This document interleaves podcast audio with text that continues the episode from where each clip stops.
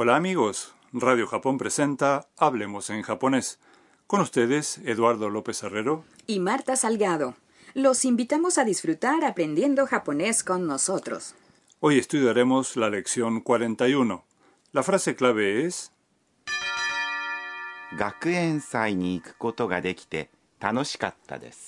Pude ir al festival de la universidad y fue divertido.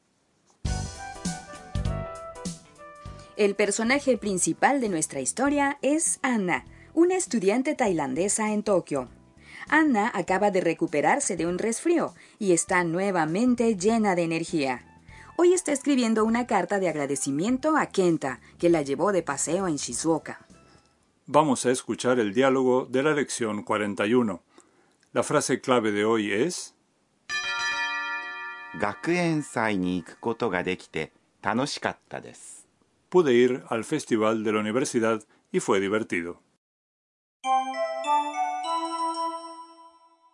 健太様お元気ですかこの間はありがとうございました学園祭に行くことができて楽しかったです次は東京で会いましょう Vamos a examinar el diálogo en detalle. Kenta-sama. Estimado Kenta. En Kenta-sama.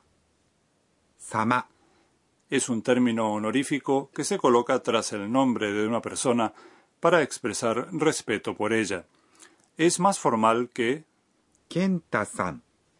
De modo que sama también se usa en los encabezados de las cartas. Así es. ¿O genki? ¿Cómo estás? O más literalmente, ¿estás bien? O genki. Es bien o saludable. Es el adjetivo genki con una o honorífica antes. Des. Es una expresión cortés que pone fin a la oración. Se le agrega ka para convertir la frase en una pregunta. Eduardo, ¿cómo puedo responder si me preguntan o genki desu ka? Puedes decir はい元気です sí, estoy bien. Aquí no se usa la o honorífica porque estamos hablando de nosotros mismos. De modo que se dice genki desu en vez de O genki desu. Así es. En caso de que no te sientas muy bien, puedes decir ええまあ sí, más o menos.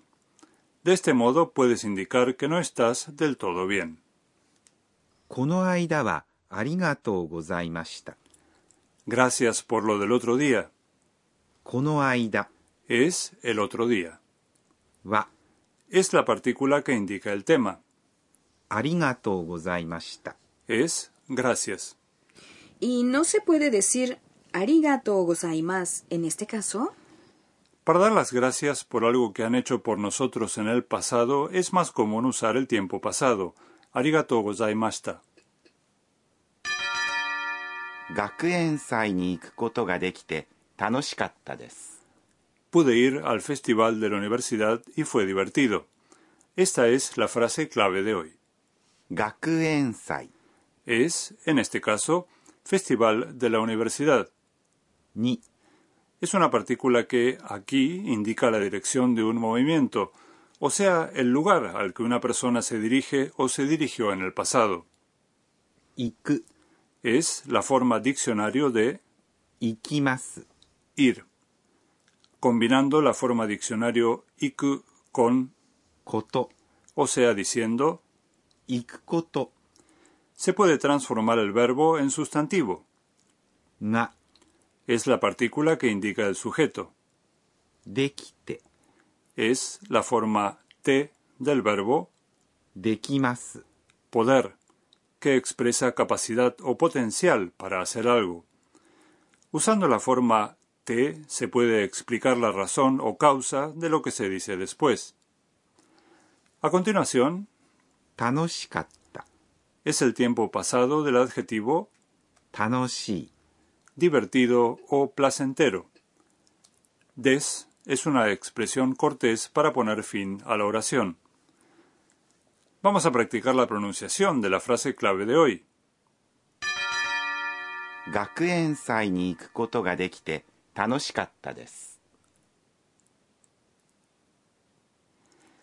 Anna concluye su carta con la siguiente frase.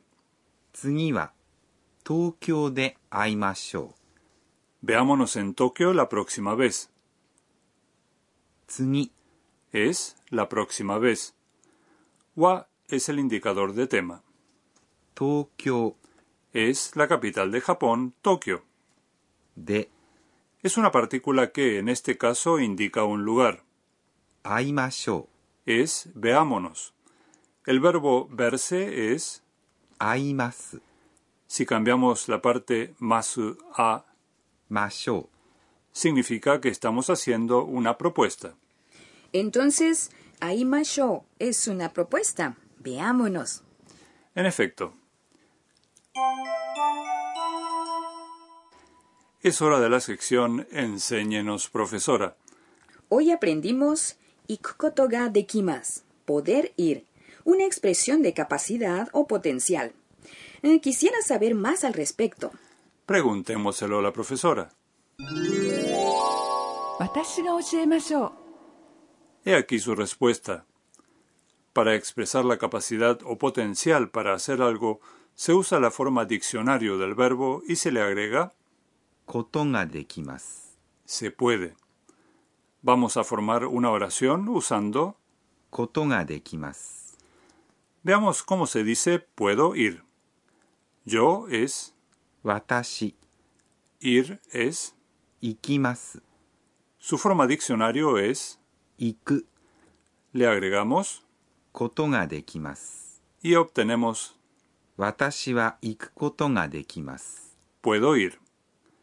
Para poner esta frase en negativo cambiamos dekimasu a dekimasen. De modo que no puedo ir es watashi wa iku koto ga dekimasen recuerdan la forma potencial de los verbos que se usa para expresar que se puede hacer algo, la vimos en la lección 35. La forma potencial de ikimas ir es ikemas poder ir. Significa básicamente lo mismo que ikukotoga de pero ikemas suena más informal. Hasta aquí la sección Enséñenos, profesora. Y a continuación el Rincón de las Onomatopeyas, en el que aprendemos palabras japonesas que representan ruidos, voces o sensaciones. Tsukiri. Tsukiri. ¿Tiene algo que ver con ski que gusta? Mm, no. Tsukiri describe un cuarto bien ordenado que no tiene nada de más. También expresa cómo se siente uno tras recuperarse de la fatiga o librarse de una carga, por ejemplo. Hay otro término similar que también describe una sensación agradable. Zappari.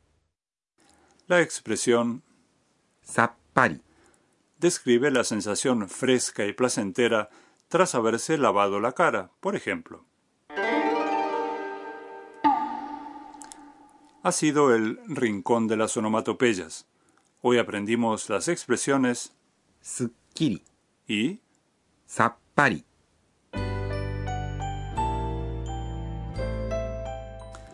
Antes de despedirnos, echaremos un vistazo al diario de Anna, en el que relata sus experiencias en Japón. Esto, yo. Le escribí una carta a la abuela de Sakura Tradicionalmente el japonés se escribe en líneas verticales y de derecha a izquierda. Ah, me costó mucho trabajo. Voy a pedirle a Sakura que me la corrija. ¿Les gustó la lección 41? La frase clave de hoy fue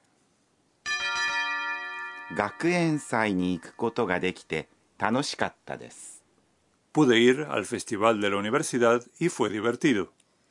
En el siguiente programa acompañaremos a Anna en un viaje de estudio. No se lo pierdan.